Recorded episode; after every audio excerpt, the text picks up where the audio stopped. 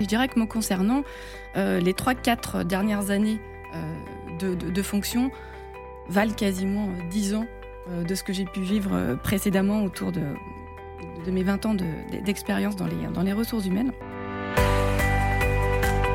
Nouvelle donne. Entretien avec Bruno Metling. Bonjour à tous et bienvenue dans l'épisode 5 de la saison 2 de Nouvelle Donne. Je suis Sandra Marconi, journaliste pour Media Meeting et je suis avec le créateur de ce podcast, président et fondateur du cabinet de conseil Topics, Bruno Metling. Bonjour Bruno. Bonjour Sandra. Pour cette saison, Bruno, nous accueillons donc à chaque épisode un DRH qui vient nous parler de sa vision du métier, des grands changements de la fonction dans cette époque très particulière ou encore des enjeux de demain. Et aujourd'hui, Bruno, vous avez choisi de recevoir Maud Liévin, DRH France d'Alstom. Et je vous laisse le soin de nous expliquer pourquoi ce choix. il y a beaucoup de raisons. Vous allez voir que l'actualité de Maud est, extrêmement riche. La première euh, raison, c'est que c'était important pour moi d'avoir une grande voix de la fonction RH de l'industrie.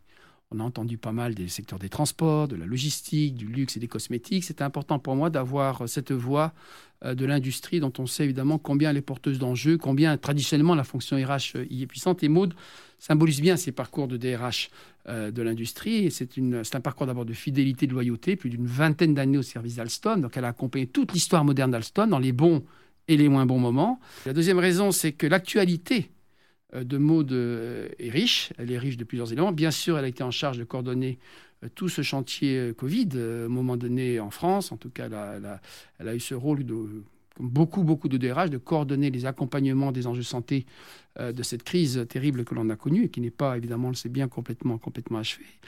La deuxième raison, c'est que son actualité est riche aussi euh, de différentes réformes, transformations qui sont en cours. On pense en particulier à tout ce qui se passe du côté de la Convention de la métallurgie, mais j'ai surtout voulu qu'elle vienne aujourd'hui pour nous parler des processus de fusion. Euh, on sait bien que les rapprochements d'entreprises, c'est toujours des sujets extrêmement euh, sensibles, extrêmement délicats, qui mettent la fonction RH au cœur de ces rendez-vous. Et Alstom, c'est une histoire d'abord d'une fusion qui n'a pas abouti. Hein, on pense à la fusion avec Siemens. Et puis aujourd'hui, une fusion qui, est un, qui a abouti, celle avec Bombardier. Donc ça sera aussi un thème sur lequel, si elle le veut bien, je l'interrogerai avec beaucoup, beaucoup d'intérêt parce qu'encore une fois, ces processus de rapprochement, de fusion, de regroupement, euh, qui sont très fréquents dans l'actualité de la fonction RH, ben, sont toujours des enjeux difficiles. Voilà pourquoi je suis très heureux que Maud ait bien voulu accepter d'être mon invité aujourd'hui. Alors Maud, bonjour. Bonjour Sandra, bonjour Bruno et merci beaucoup pour cette introduction. Alors on est très très content de vous recevoir. Vous avez effectivement relevé un défi euh, compliqué d'une fusion euh, entre Alstom et Bombardier en l'occurrence. Et on a beaucoup de questions à vous poser à ce sujet.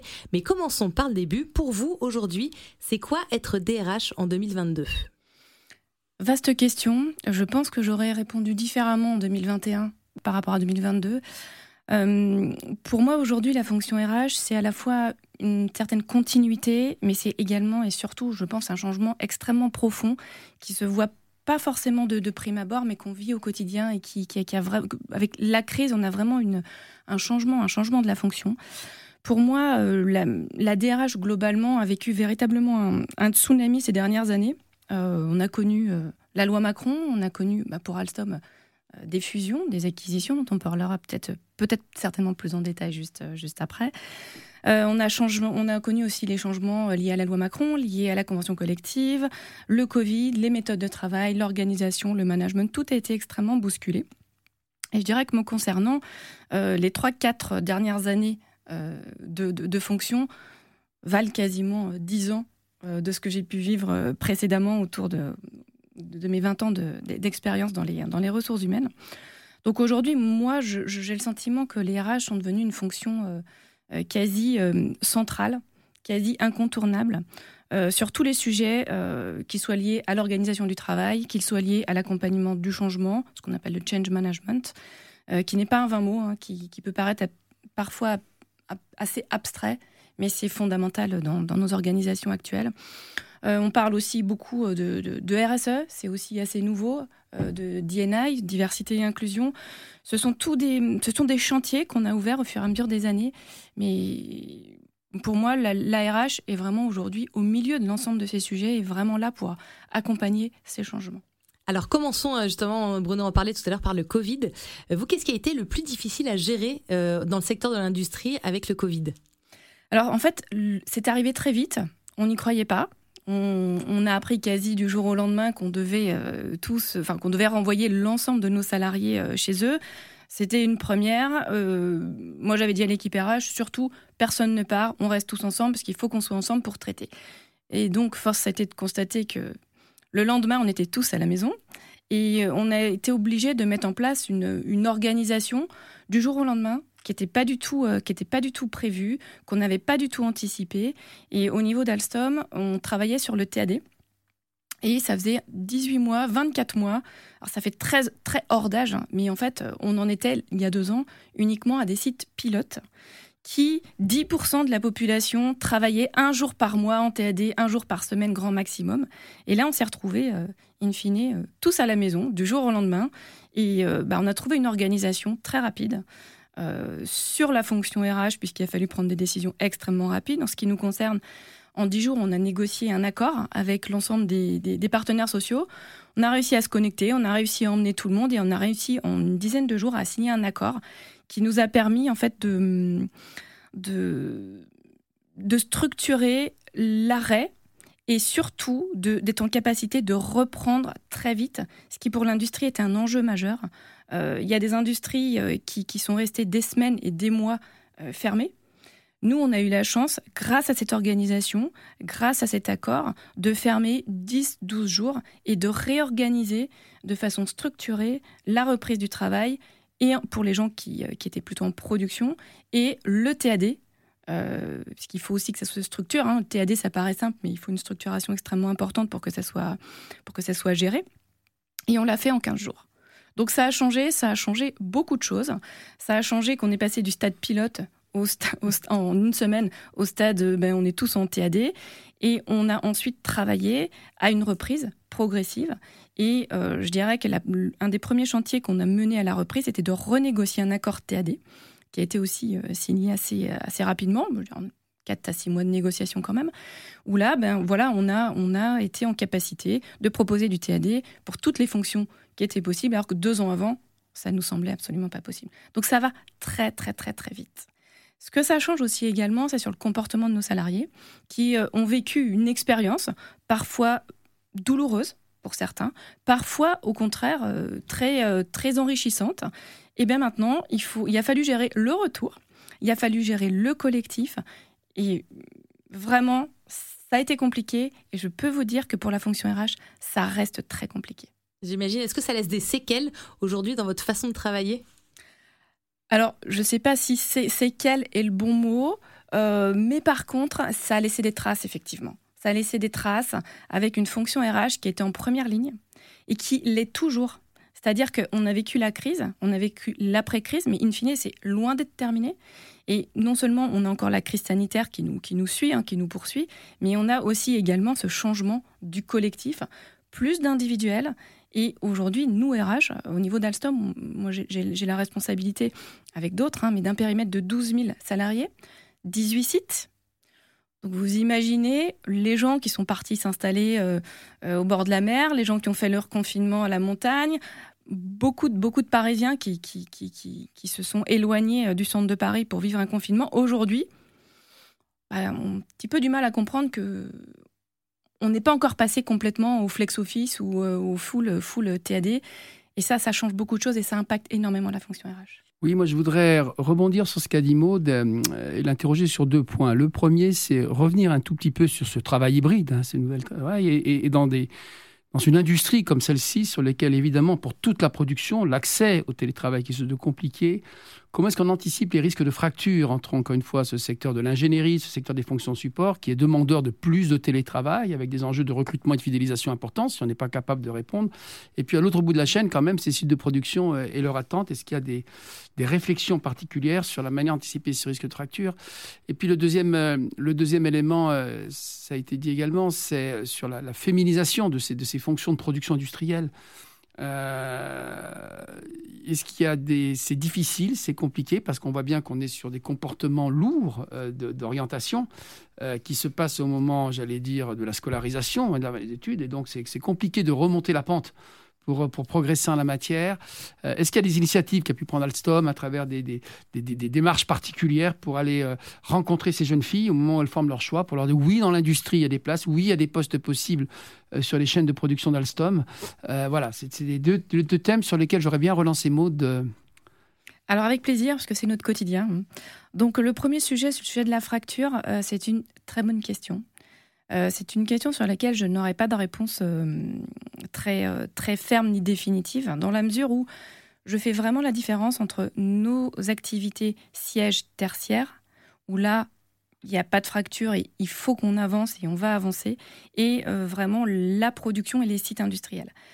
Euh, au, niveau des, au niveau des sièges sociaux, au niveau des activités tertiaires, on a aujourd'hui jusqu'à deux jours euh, de, de, TAD. Sur les sites, on est plutôt sur une journée. Donc, on n'a pas, on pas la même approche avec aujourd'hui euh, des, des, des, des, fonctions qui ont un TAD moins, moins important que, que, les autres fonctions. La fracture, toujours pareil, parler de séquelles ou de fracture, c'est un, un, peu dur. Mais par contre, la question est vraiment très bonne parce que on a senti pendant la crise que la fracture, c'est là vraiment, c'est ouverte au moment où on a fait revenir les gens au bout de 10-12 jours de, confinement, les opérateurs et le management, et on avait l'ensemble de, des bureaux qui étaient en TAD. Là, on a une vraie fracture et ça a été très compliqué.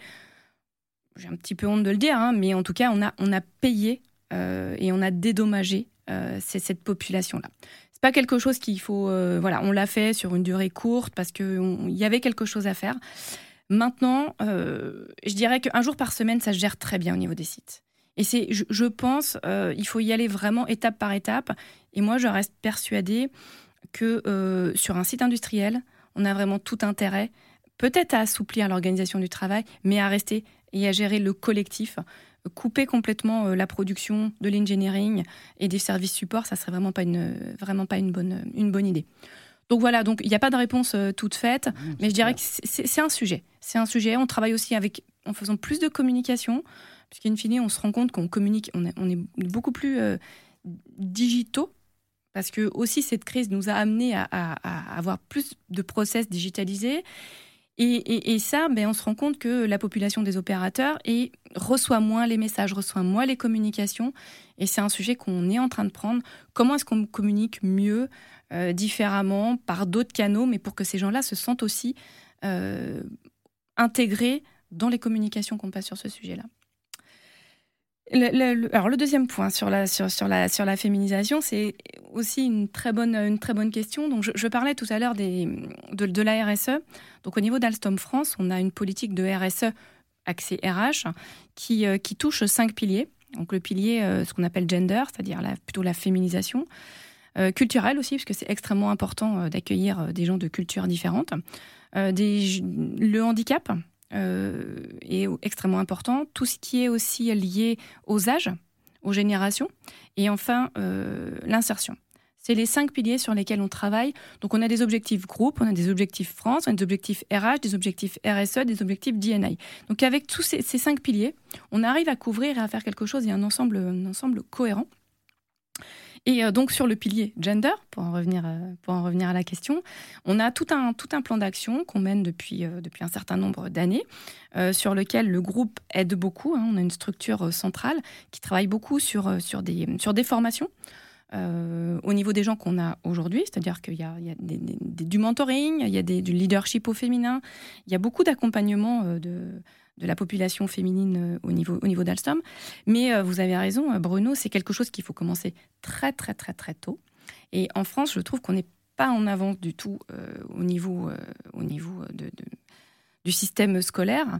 Et en tout cas, le groupe est vraiment très très très très moteur. Et grâce aux associations comme Elle Bouge, comme NQT également, nos quartiers ont des talents, euh, ça, nous permet d'avoir une structure qui nous accompagne aussi et qui nous structure. Ouais, ça va prendre du temps. Ça, on sait que ça va prendre du temps. Ça prendra du temps, mm. mais on y travaille vraiment et c'est vraiment un pilier euh, de notre politique RH et politique du groupe. Alors Bruno, je sais que vous avez aussi beaucoup de questions sur cette fusion entre euh, Alstom et Bombardier et sur comment on gère ça du côté RH. Oui, l'idée, l'idée de cet échange maintenant, c'est effectivement d'entendre le témoignage de Maud sur comment réussir une fusion, un rapprochement et et il faut d'abord rappeler qu'une fusion sur deux échoue, 18 mois après sa réalisation, justement sur des enjeux culturels, parce que les conditions d'intégration n'ont pas été réussies. On voit bien qu'il y a eu deux projets successifs. Un qui, a, encore une fois, pour des raisons de concurrence, n'a pas abouti Siemens, mais ça serait peut-être important de voir comment on gère aussi, quand on est RH, bah, l'échec d'un projet sur lequel on s'est mobilisé pendant des semestres voire des années. Donc ça, c'est un premier élément. Et puis ensuite, ce projet réussi, Bombardier. Donc voilà, toute une série de questions. Peut-être pour, pour, pour, pour démarrer l'échange, comment dans, dans, votre fonction de DRH France, vous préparez, vous êtes intégré euh, aux équipes qui réfléchissent et qui préparent une fusion. À un moment donné, elle n'est absolument pas publique, elle est encore confidentielle. À quel moment ça démarre l'intégration de la fonction RH dans un processus de fusion? Alors, dans les groupes comme les nôtres, on a un service qu'on appelle M&A, un Merge and Acquisition, et euh, qui travaille euh, justement à rechercher ce qu'on appelle des cibles dans le jargon M&A. et, donc, il y a tout un travail en amont qui est fait sur lequel euh, bien sûr, c'est extrêmement confidentiel. On signe des, clauses de confidentialité. On se réunit de façon très secrète. C'est la réalité. On ne parle pas de, on n'a pas de nom. On parle de cible, etc. Et euh, les RH, en fait, sont impliqués généralement. Je ne dis pas que c'est 100% du temps parce qu'on a quelques loupés, mais généralement, euh, l'équipe MNA nous m'intègre moi avec une ou deux personnes de, mon équipe avec qui ont une, casquette transverse. Euh, en amont de la décision, puisque euh, on doit, euh, on doit alors tout dépend dans quel, si on rachète ou on se fait racheter, parce qu'on a vécu, a vécu un peu les deux. Mais on se place dans l'hypothèse qu'on rachète des, structures. On y va, on n'y va pas. Et si on y va, on rentre dans la phase d'intégration. C'est ça. Je, trouve que là, on a quelque chose de très important qui a été dit par Maud. Vous vous rappelez, elle a démarré l'échange en disant la fonction RH est de plus en plus centrale dans la vie des entreprises on se serait réunis il y a dix ans, une opération de M&A, et c'est ce que j'ai connu quand j'ai démarré dans cette fonction. Une opération de M&A, c'était en gros les stratèges de l'entreprise qui réfléchissaient avec les financiers à des cibles il ciblait. Et une fois que l'opération est engagée, on, demanda à la RH de bien vouloir aller examiner. Mais le chiffrage, les synergies, l'ambition avait déjà été quasiment présentée à la communauté financière. Et la RH était priée de mettre en œuvre le volet humain des réorganisations. Et je trouve qu'aujourd'hui, ce que décrit Maud, c'est-à-dire que dès la réflexion, on intègre la fonction RH sur les caractéristiques de l'objectif, bien sûr de manière très limitée, très confidentielle, mais elle est présente dès le départ pour caractériser la situation, peut-être éviter qu'on fasse des, plans ou des programmes de synergie trop ambitieux qu'ensuite il faut délivrer dans des conditions qui peuvent être difficiles. En tout cas, le fait d'être présent dès le départ est un des nombreux symboles de la place de plus en plus centrale que prend la fonction RH. Voilà ce que je voulais dire en, commentaire. Et c'est vrai que par exemple, Topix, il y a eu des grandes opérations qui sont connues, mais c'est vrai qu'on a bien voulu, on fait appel maintenant à Topix dès cette phase de réflexion parce que préparer, réussir le volet humain de la future opération, ce qu'on soit dès le départ et pas une fois que c'est annoncé, que tous les esprits sont crispés et qu'on n'a pas vraiment préparé le terrain pour intégrer les équipes. Alors on arrive à la deuxième phase, et c'était évidemment la suite de la question, c'est le processus est connu, il a été annoncé, qu'est-ce qui se passe? Alors là, je dirais que euh, on a parlé de, l'acquisition de Bombardier. Euh, quelques chiffres, hein, euh, Bombardier, quand, Alstom a racheté Bombardier, ils étaient plus gros qu'Alstom. Hein. donc environ 30 000 personnes, 30-35 000 personnes chez Alstom, euh, quasiment euh, plus de 35 000 personnes chez Bombardier. Donc, euh, moi, j'ai vécu aussi ces deux dernières années des, des, des et des intégrations qui sont beaucoup plus, petits, beaucoup plus petites, avec des structures de 40 personnes. on a racheté 1, 2, 3, 4 structures en, deux ans. Et, et, je peux vous dire que les, c'est beaucoup moins compliqué une structure comme Bombardier. Hein, bien sûr, je ne vais pas comparer une acquisition de 40 personnes avec une acquisition de 30-40 000 personnes. Mais, ceci étant, euh, les enjeux au niveau RH sont extrêmement forts. Et, euh, et une fois qu'on passe euh, à, la phase, à la phase intégration, là, on commence vraiment à rentrer dans le dur du sujet. Parce que le MNR reste théorique, c'est des audits, on récupère les éléments. L'intégration, on commence à rentrer et à voir en réalité ce qui se passe. Parfois, il y a un petit décalage hein, entre ce qu'on a, pu, euh, ce qu'on a pu percevoir et ce qu'on voit réellement. Euh, parfois, il y, a un petit, il y a un petit décalage.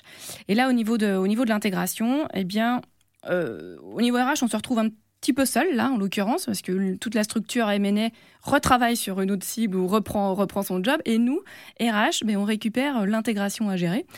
donc moi, j'étais, alors moi, en tant que DRH France, j'ai simplement intégré un site qui est le site de, Crépin. 1800, euh, personnes sur, euh, sur on était euh, un peu plus de, un peu plus de 10, 11 000 personnes à l'époque. Donc le volet, évidemment, il démarre, le volet d'intégration démarre par le côté social, les consultations, euh, recueillir les avis avec des partenaires sociaux qui se connaissent pas toujours, ou du moins qui doivent, qui doivent apprendre à travailler ensemble, et c'est pas forcément évident, ou pas, ou pas, en l'occurrence. Euh, donc ça, c'est évidemment une première étape importante, souvent difficile.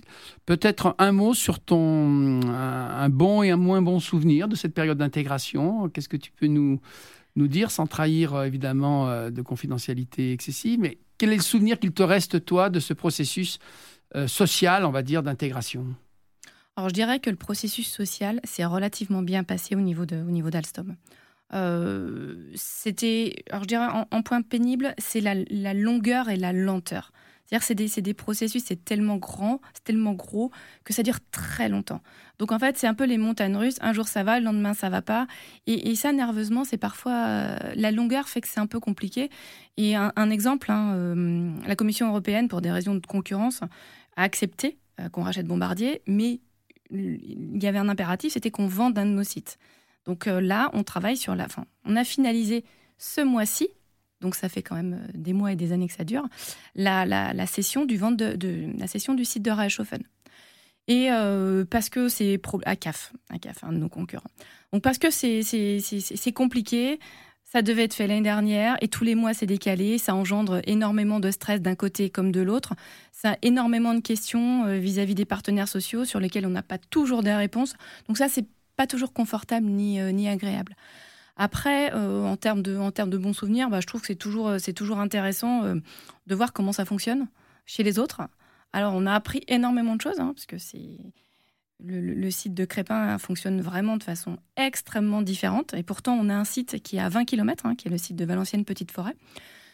maintenant, bah, ça va prendre du temps, ça va prendre des mois, voire des années pour qu'on arrive à bien se comprendre. D'autant plus que je préciserai qu'on était concurrents, hein, et concurrents très proches. Donc c'est pas simple. pas Et vous avez eu aucune réponse sociale un petit peu virulente? Ah oui. Oui, vous oui, en avez oui, oui, bah, bien sûr. Je dis que ça se passe bien. Euh, ça se passe bien dans l'absolu. C'est jamais très simple. C'est toujours très compliqué. Par contre, on le fait du mieux possible et ça se passe du mieux possible. C'est vrai que les organisations syndicales de Crépin le voyaient pas forcément de la même, de la même manière.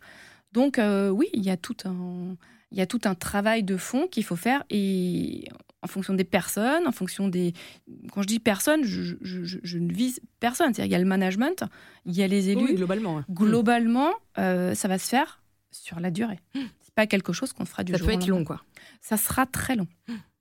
Mais je trouve que c'est une conclusion pour cette partie de l'échange euh, que de se dire euh, réussir une fusion dans ce troisième volet culturel prend du temps. Ce que je voudrais qu'on retienne, c'est vraiment ça. Euh, aucune fusion ne se ressemble.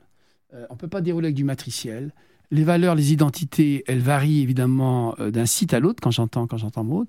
Et donc on voit bien qu'une des clés de la réussite, c'est d'accepter sur ce troisième volet de prendre le temps nécessaire à l'intégration par rapport à des copier-coller ou à des approches brutales qui nient l'identité des sites et qui peuvent créer dans la durée avec des conséquences économiques sur la production très importantes qui peuvent créer des vraies frustrations. Donc il vaut mieux parfois, quand la difficulté est là, quand les cultures sont fortes, quand les intégrations sont pas évidentes, quand les changements sont brutaux pour les équipes par rapport à ce qu'ils ont vécu, il vaut mieux se donner un petit peu de temps pour réussir le process, trouver les thèmes nouveaux sur lesquels travailler ensemble, sur lesquels se mettre ensemble quand euh, les thèmes existants. Voilà, ça fait partie des clés de la réussite d'une intégration sur ce chantier culturel que de savoir parfois se donner le temps. Puis dans d'autres situations, c'est différent. Encore une fois, il n'y a pas une règle unique euh, en la matière. Je trouve que c'est important de le dire. Alors pour conclure, euh, Bruno, quelles sont pour vous les thématiques que vous anticipez déjà euh, pour la DRH ou pour les DRH que vous accompagnez chez Topix? Pour la rentrée, moi je vois trois, quatre thèmes. Il y a celui dont on vient de parler, mais qui concerne un nombre important d'entreprises, qui a beaucoup d'opérations, mais rapporté à l'ensemble des entreprises, ce n'est pas forcément sur l'étagère de tous les DRH de ce pays. Non, il y a un thème qui revient de manière très forte et sur lequel on est très sollicité, c'est le thème de l'évolution des politiques de rémunération. Euh, il ne faut pas se rater. Euh, l'inflation, elle est là. Elle l'oblige à revisiter le logiciel de ces dernières années.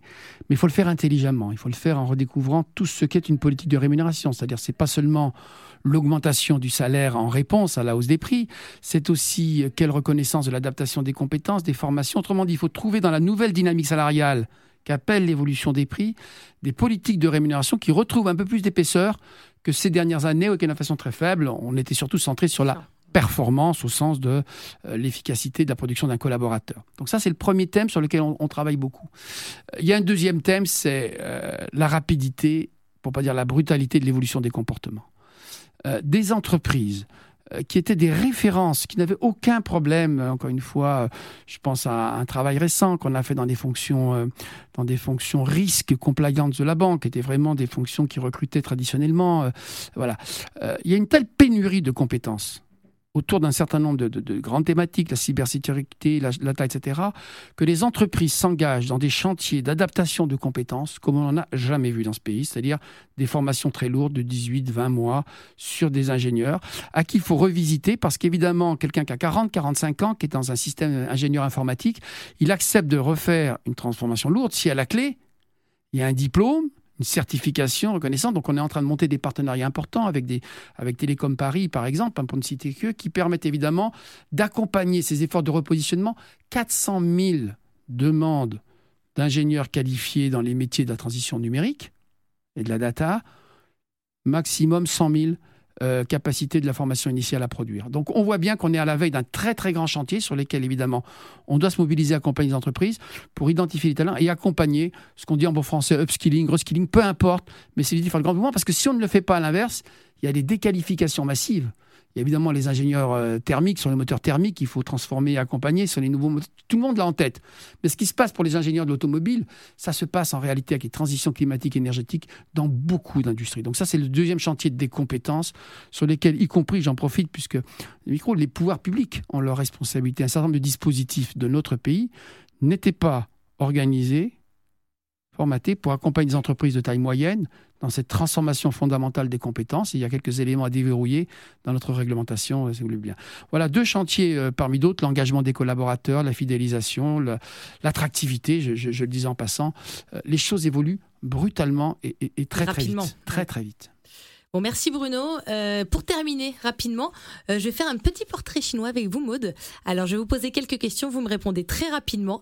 par exemple, quel est votre meilleur souvenir professionnel?